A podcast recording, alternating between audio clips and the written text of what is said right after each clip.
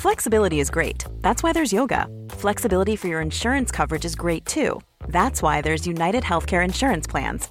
Underwritten by Golden Rule Insurance Company, United Healthcare Insurance Plans offer flexible, budget friendly coverage for medical, vision, dental, and more. One of these plans may be right for you if you're, say, between jobs, coming off your parents' plan, turning a side hustle into a full hustle, or even missed open enrollment. Want more flexibility? Find out more about United Healthcare Insurance Plans at uh1.com. Quality sleep is essential. That's why the Sleep Number Smart Bed is designed for your ever evolving sleep needs. Need a bed that's firmer or softer on either side? Helps you sleep at a comfortable temperature? Sleep Number Smart Beds let you individualize your comfort so you sleep better together. JD Power ranks Sleep Number number 1 in customer satisfaction with mattresses purchased in-store. And now save 40% on the Sleep Number limited edition Smart Bed for a limited time. For JD Power 2023 award information, visit jdpower.com/awards. Only at Sleep Number stores or sleepnumber.com. Mom deserves the best, and there's no better place to shop for Mother's Day than Whole Foods Market. They're your destination for unbeatable savings, from premium gifts to show-stopping flowers and irresistible desserts. Start by saving 33% with Prime on all body care and candles. Then get a 15-stem bunch of tulips for just $9.99 each with Prime. Round out Mom's menu with festive rosé, irresistible berry chantilly cake, and more special treats. Come celebrate Mother's Day at Whole Foods Market.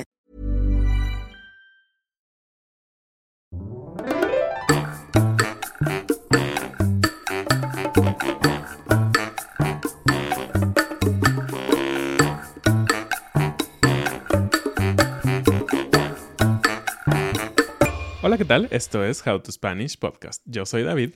Y yo soy Ana. Este es el episodio 200, así que vamos a celebrar diciendo 20 cosas sobre el español y sobre México. How to Spanish podcast is designed to help Spanish students improve their listening and vocabulary skills, and it's made possible thanks to our Patreon community. By joining the community, you can access the vocabulary guide and interactive transcript, bonus episodes, and monthly activities to practice your Spanish. If you would like to join the experience, go to patreon.com slash howtospanishpodcast. Bienvenidos al episodio 200. ¿Puedes creerlo, Ana?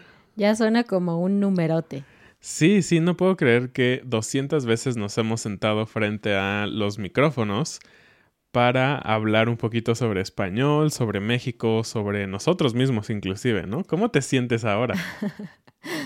No sé, claro que me siento mucho más cómoda frente a la cámara, frente al micrófono, todo eso. Hasta mi personalidad cambió, ya soy más extrovertida. Pero pues sí, sigue siendo interesante cada vez que aprendemos algo nuevo. Esto es muy diferente cada semana, así que me, me gusta bastante. ¿Y a ti? Sí, claro, para mí ha sido todo un viaje súper interesante. ¿Cómo olvidar los primeros episodios en los cuales solo teníamos un micrófono para empezar Ah, y teníamos que estarnos alternando como ahora tú, ahora yo y todo eso? y pues obviamente los primeros episodios que grabamos sin video era como mucho más tranquilo, pero aún así yo me ponía súper nervioso para empezar. Yo también. Y la verdad es que no hemos estado frente al micrófono 200 veces, yo creo que al menos unas 210 por todos los episodios que tuvimos que grabar otra vez por algún problema Exacto. Y por ahí si quieren saber, siempre nos han pasado cosas raras, así como alguna vez Ana lloró en medio de un episodio que obviamente no salió, pero sí, eh, ha sido toda una odisea y decidimos celebrar con ustedes estos 200 episodios, antes que nada dándoles gracias a todos los que han escuchado un episodio, un cachito de un episodio, a los que ven los videos en YouTube, muchísimas gracias y sobre todo a toda la gran comunidad de Patreon, ¿no? Sí, claro, cualquier comentario que nos hacen, el seguir la conversación, el ser parte de Patreon, pues todo eso lo ha vuelto posible, ¿no? Si no, probablemente hubiéramos ya Abandonado. abandonado el proyecto, pero aquí estamos. Pero bueno, así que vamos a tener 20, porque no podemos tener 200, eh, datos curiosos sobre México y sobre el español. Tal vez hay un poquito sobre nosotros, como esos que ya les dijimos. Así que vamos a empezar. Creo que va a ser un episodio bien interesante y como siempre queremos su interacción porque como dijimos, esto no podría pasar sin ustedes. Así que vamos con el primero. ¿Qué te parece? Hablamos sobre México primero. Sí, el punto número uno es que algo que algunas personas no saben es que México, la palabra, proviene del náhuatl y significa según los expertos, aunque hay un poco de controversia, en el ombligo de la luna. En el ombligo de la luna. Así es, entonces un nombre muy importante y muy interesante para un país como México. Algo también súper interesante, que va a ser el punto número dos, otro dato curioso sobre México, es que tenemos el volcán más enano, el volcán más chiquito de todo el planeta. Y te puedes preguntar, ¿cómo es un volcán enano? Pues bueno, mide solamente 13 metros de altura, es decir, como la altura de... Ana. Ah. no, como tres o cuatro pisos, si lo vieras como en un edificio de departamentos, pues obviamente lo puedes subir caminando y es un volcán que no está activo y se llama Cuexcomate y pues bueno, está en Puebla por si quisieras ir a visitar y subir el volcán más pequeño del planeta. El dato número 3. Actualmente México es el país con mayor número de hispanohablantes del mundo porque tenemos una gran población. Sin embargo, un dato bien interesante es que se estima que para el año 2055 Estados Unidos va a superar a México y va a tener más hispanohablantes que el propio México, imagínate. Este es un dato que nos dejó con la boca abierta porque Estados Unidos, que su idioma, digamos, nativo es el inglés, se va a convertir en el país que tiene la mayor concentración de hispanohablantes. Eso sin duda es algo que debe de seguir motivándote a aprender español, sobre todo si estás en Estados Unidos. Es un gran momento para aprender español y en cualquier otra parte del mundo, porque esto solo significa que el español se está expandiendo por todos lados. Y esto nos lleva al siguiente dato súper curioso sobre el español. Y esto es que se habla en cinco continentes. De hecho, se supone que es el idioma más hablado en una mayor parte de continentes. Normalmente pensamos que es Europa y América, ¿no? Europa, España y América, pues bueno, prácticamente todo Latinoamérica. Pero no, también están muchos otros países. De la mayoría de los países de Sudamérica, solo Brasil no habla español. Pero este país, al tener pues muchos vecinos que hablan español, se estima que muchos millones de personas lo hablan como segunda lengua. Y en África, por ejemplo, se habla en Ceuta y Melilla. La verdad es que no conozco estos países, pero bueno, también se habla español en las Islas Canarias, en Guinea Ecuatorial y en Oceanía se habla en la isla de Pascua y en la Polinesia. Y en la Antártida, aunque parezca muy sorprendente, también hay dos sitios en donde se habla español. Son dos islas o dos territorios que forman parte de Argentina y otro que forma parte de Chile. Es por eso que también el español llega hasta este continente. El punto número 5 es que tenemos un bosque precioso dentro de Ciudad de México. Tú pensarías que en un área tan urbana no habría esto, pero realmente este parque que se llama Bosque de Chapultepec es dos veces más grande que Central Park. Entonces es súper, súper grande. Pero eso no es lo único interesante, sino que también dentro de este bosque se encuentra el castillo de Chapultepec, que es el único castillo real que se construyó en todo el continente americano. Si tú no has ido, es bien bonito este castillo. Actualmente es un museo, vale mucho la pena y si llegas hasta arriba del museo tienes una vista súper bonita del bosque y de la ciudad.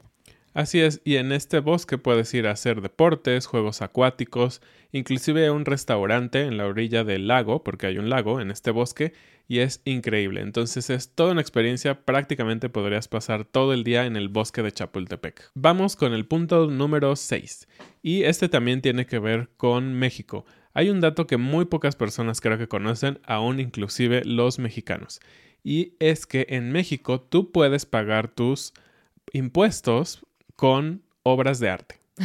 Sí, suena muy extraño. Si tú eres un creador de obras de arte, hay un programa del gobierno mexicano con el cual puedes pagar en especie tus impuestos a través de obras de arte. Y lo que ellos van a hacer es que las van a donar, las van a poner en algunas instituciones o inclusive las pueden subastar. Es un tema muy interesante y me parece muy extraño que de todos los oficios que hay, solo las artes, en este caso pues pinturas y todo esto, sean los que puedes pagar en especie tus impuestos. Ah, me gustaría pagar mis impuestos con clases de español. Exacto, o con música, ¿no? Voy a Hacienda y les canto una canción. ¿Sabías que el español se supone que es el idioma más rápido de pronunciar? Wow. Esto a mí no, no estoy segura si le creo o no, pero según esto, el español junto con el japonés son los idiomas más rápidos. Esta medición se basa en el número de sílabas que un hablante puede decir por segundo o por minuto.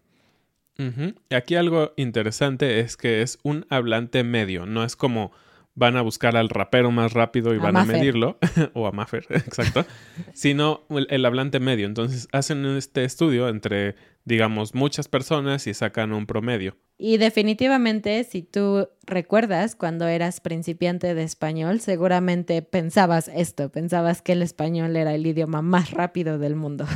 Así es, y algo interesante sobre este dato es que en el lado opuesto, ¿qué idiomas creen que son los más lentos, entre comillas, para hablar? Pues el mandarín y el alemán. Eso me sorprendió mucho porque para mí el mandarín sobre todo parece que están hablando súper rápido, pero así no es. Vamos con el siguiente punto y te voy a hacer una pregunta y pausa el video si lo estás viendo o por ahí cambia de tu aplicación de podcast a Instagram o lo que sea para que me digas tu respuesta. ¿Cuáles crees que son las letras que más pronunciamos en español? ¿Cuáles son las letras que más pronunciamos en español? Pues obviamente la respuesta tiene que haber vocales, ¿no? Claro. Yo, de hecho, pensaba que eran únicamente vocales, pero sorpresa, no es así. Primero, las vocales son E, A, O, son las que más utilizamos, pero las otras letras son consonantes y son la L y la S. Esto es muy interesante. Sí, yo pensaría que es la letra D. La letra S no me sorprende, pero la letra L sí, me parece es extraño. muy sorprendente. Y Así que, ¿por qué no eh, ves las transcripciones del podcast y te pones a contar el número de L's? Y si te quedas con la duda de todas las letras, cuál es la que más utilizamos, es la letra E. E. Y por el contrario, me gusta mucho esta estadística, la que menos se utiliza en español, ¿cuál crees que es? Tiene que ser alguna de las últimas tres letras del abecedario. Exactamente, la letra W. Se ocupa 0.01% de veces en todo el idioma español. wow, incluso menos que la Z Claro. o que la Y, porque usamos yo frecuentemente, ¿no? si tú estudias español, seguramente te has preguntado esto. ¿Por qué tenemos tantas palabras con la letra H si la H es muda, si no tiene un sonido? Es bastante molesto, sería mucho más sencillo quitarla y ya, ¿no? Sin embargo, hay una razón. Aunque no es el caso con todas las palabras, muchas de las que llevan una letra H es porque en su versión en el latín, recuerda que el español es un idioma romance, se escribían con una F, como el ejemplo de la palabra harina, que en latín se escribía farina, que de hecho creo que es como todavía se dice en, En italiano, italiano, o en sí, sí, portugués sí. o algo así. Vamos con el siguiente dato curioso. Y esto tiene que ver con comida. Sí, tacos. Ah, no, tacos no. Bueno, de hecho es muy interesante, aunque no sea sobre tacos. Si tú eres de las personas que les gustan las ensaladas, muy bien. Y seguramente cuando vas a comer ensaladas, en todos los lugares del mundo has escuchado que existe una famosa ensalada César. Y muchas personas creían que su origen era en Roma, ¿no? Claro, porque el César, ¿no? El César, entonces le hicieron su ensalada, ¿por qué no? Pero bueno, resulta que no, que la ensalada César es de origen mexicano. De Tijuana específicamente, porque la creó un chef que se llamaba César. De hecho, su nombre completo es César Cardini. Así que bueno, ahora ya lo sabes, no te engañes de que estás comiendo algo muy europeo, Muy italiano. italiano y romano y todo esto. No, es mexicano. No solo somos buenos haciendo tacos.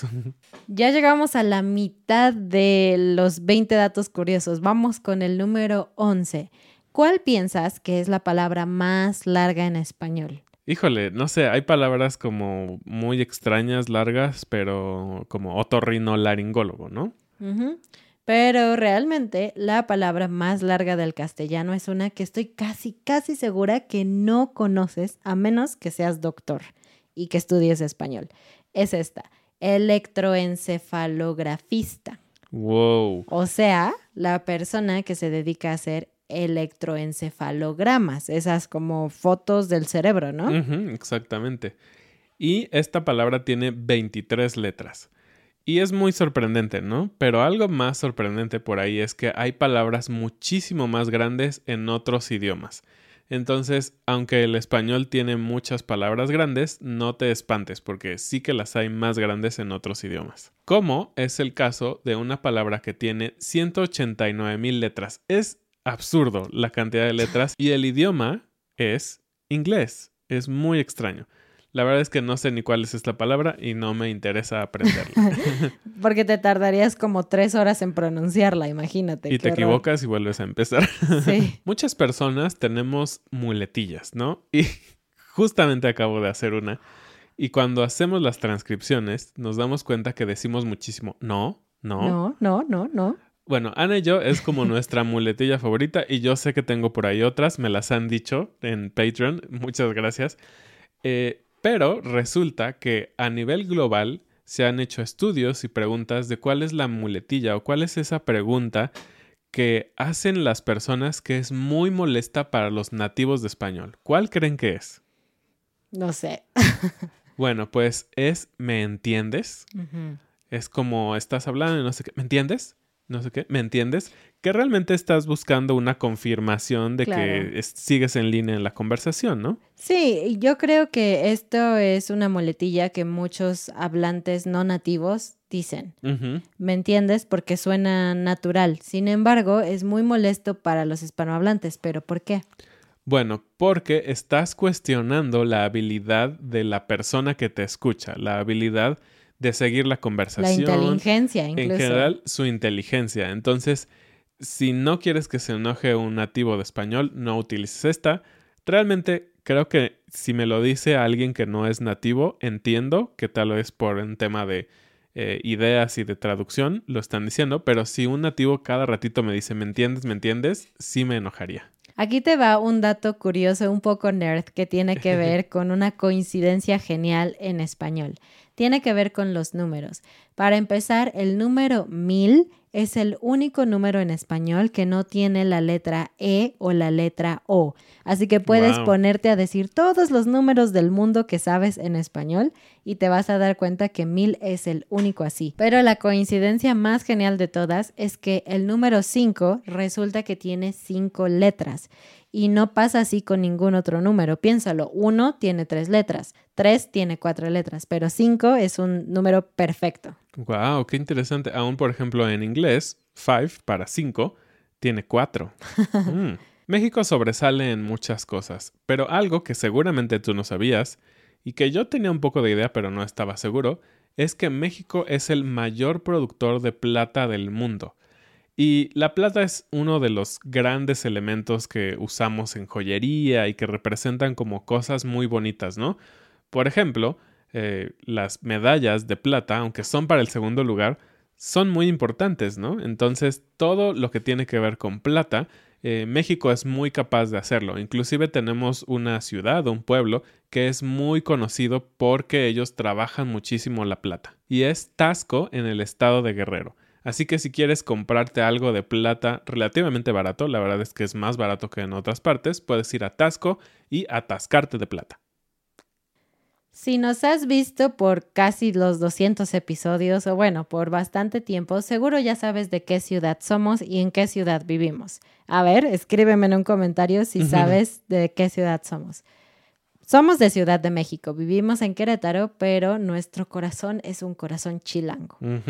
Hemos, nacimos ahí, crecimos ahí, nos casamos ahí, todo en Ciudad de México. Y algo que a mí me encanta de mi ciudad natal es que es la ciudad que tiene más museos del mundo. Creo que el segundo lugar es Londres. Resulta que Ciudad de México tiene 147 museos o algo así. Wow. Hay museos de todo tipo. Mis favoritos, de hecho, están en el bosque de Chapultepec, este lugar donde te mencionamos. Ahí está el de antropología e historia, que es uno de los museos más bonitos que he visto. Y algo también súper padre de muchos de los museos en Ciudad de México es que puedes entrar gratuitamente. Y la realidad es que casi todos ni siquiera son caros. Y aún así, si tú eres estudiante o una persona de la tercera edad, puedes entrar con descuentos. Entonces, no hay pretexto, puedes ir a visitar muchísimos museos en Ciudad de México. Y vamos con el dato curioso número 16, nos acercamos al final.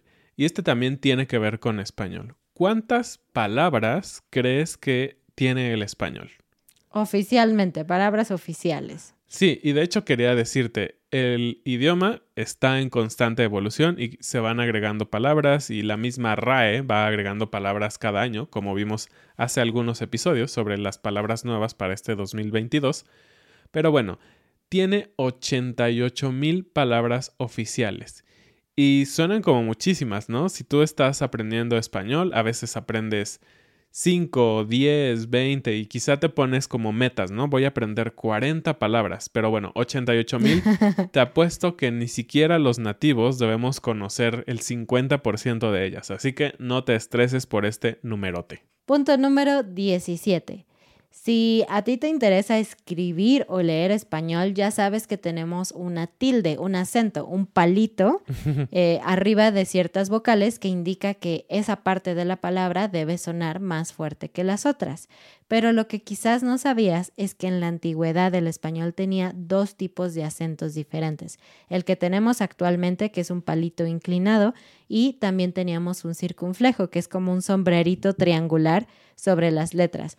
En español desapareció, pero en otros idiomas eh, romances, como por ejemplo el francés, este acento todavía existe y creo que en portugués también lo tienen. Vamos con el dato número 18 y también tiene que ver con español.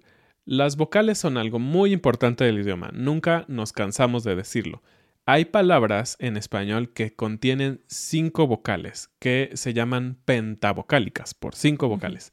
Y entre ellos encontramos meticulosa, educación, murciélago y ayuntamiento. Realmente son palabras que requieren como mucho esfuerzo vocal Así que practícalas, te van a ayudar muchísimo a mejorar tu pronunciación. ¿Y por qué no? Intenta encontrar otras palabras en español que tengan las cinco vocales. Vamos a terminar con dos datos y queremos cerrar con datos sobre nosotros, ¿no? David y Ana. Solamente un, un, dato yo, un dato él que creemos que probablemente no conocía sobre nosotros. Ustedes saben, y no es un dato curioso porque lo he dicho muchísimas veces, me gusta mucho comer y me gustan mucho los tacos. Entonces no podría decir cuál es la comida favorita de David. Todo el mundo sabría que son tacos. Pero realmente, aunque siempre me han gustado los tacos, no siempre fueron mi comida favorita durante toda mi vida. Hay un platillo que durante mucho tiempo estuvo peleando con los tacos y fue mi platillo favorito mexicano. ¿Se pueden imaginar cuál es? No es tan conocido en otros lugares, pero es el pambazo. El pambazo es un platillo que comemos normalmente en septiembre. Voy a dejarles una foto si estás viendo el video o una foto en los documentos de Patreon. Pero es un pan que va asado con una salsa y lleva papas con chorizo y vegetales, salsa, crema. Es una delicia. Y yo también soy una persona muy abierta con ustedes y creo que ustedes me conocen más que mucha gente que me conoce en la vida real.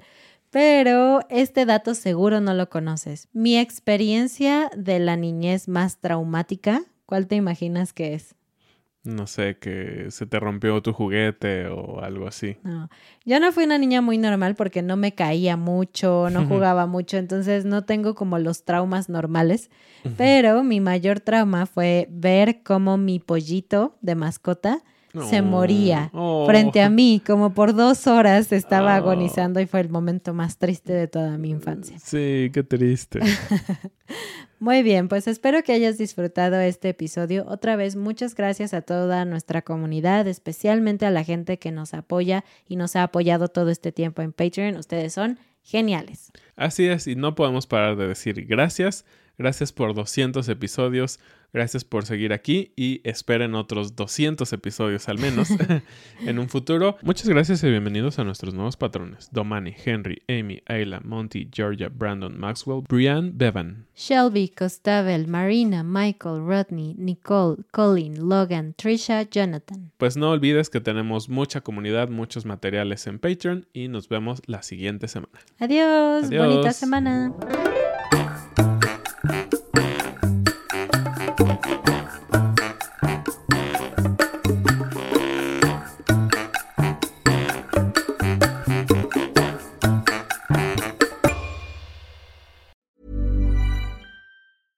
Want flexibility? Take yoga. Want flexibility with your health insurance? Check out United Healthcare Insurance Plans. Underwritten by Golden Rule Insurance Company, they offer flexible, budget friendly medical, dental, and vision coverage that may be right for you. More at uh1.com. Mom deserves the best, and there's no better place to shop for Mother's Day than Whole Foods Market. They're your destination for unbeatable savings, from premium gifts to show-stopping flowers and irresistible desserts. Start by saving 33% with Prime on all body care and candles. Then get a 15-stem bunch of tulips for just $9.99 each with Prime. Round out Mom's menu with festive rosé, irresistible berry chantilly cake, and more special treats. Come celebrate Mother's Day at Whole Foods Market.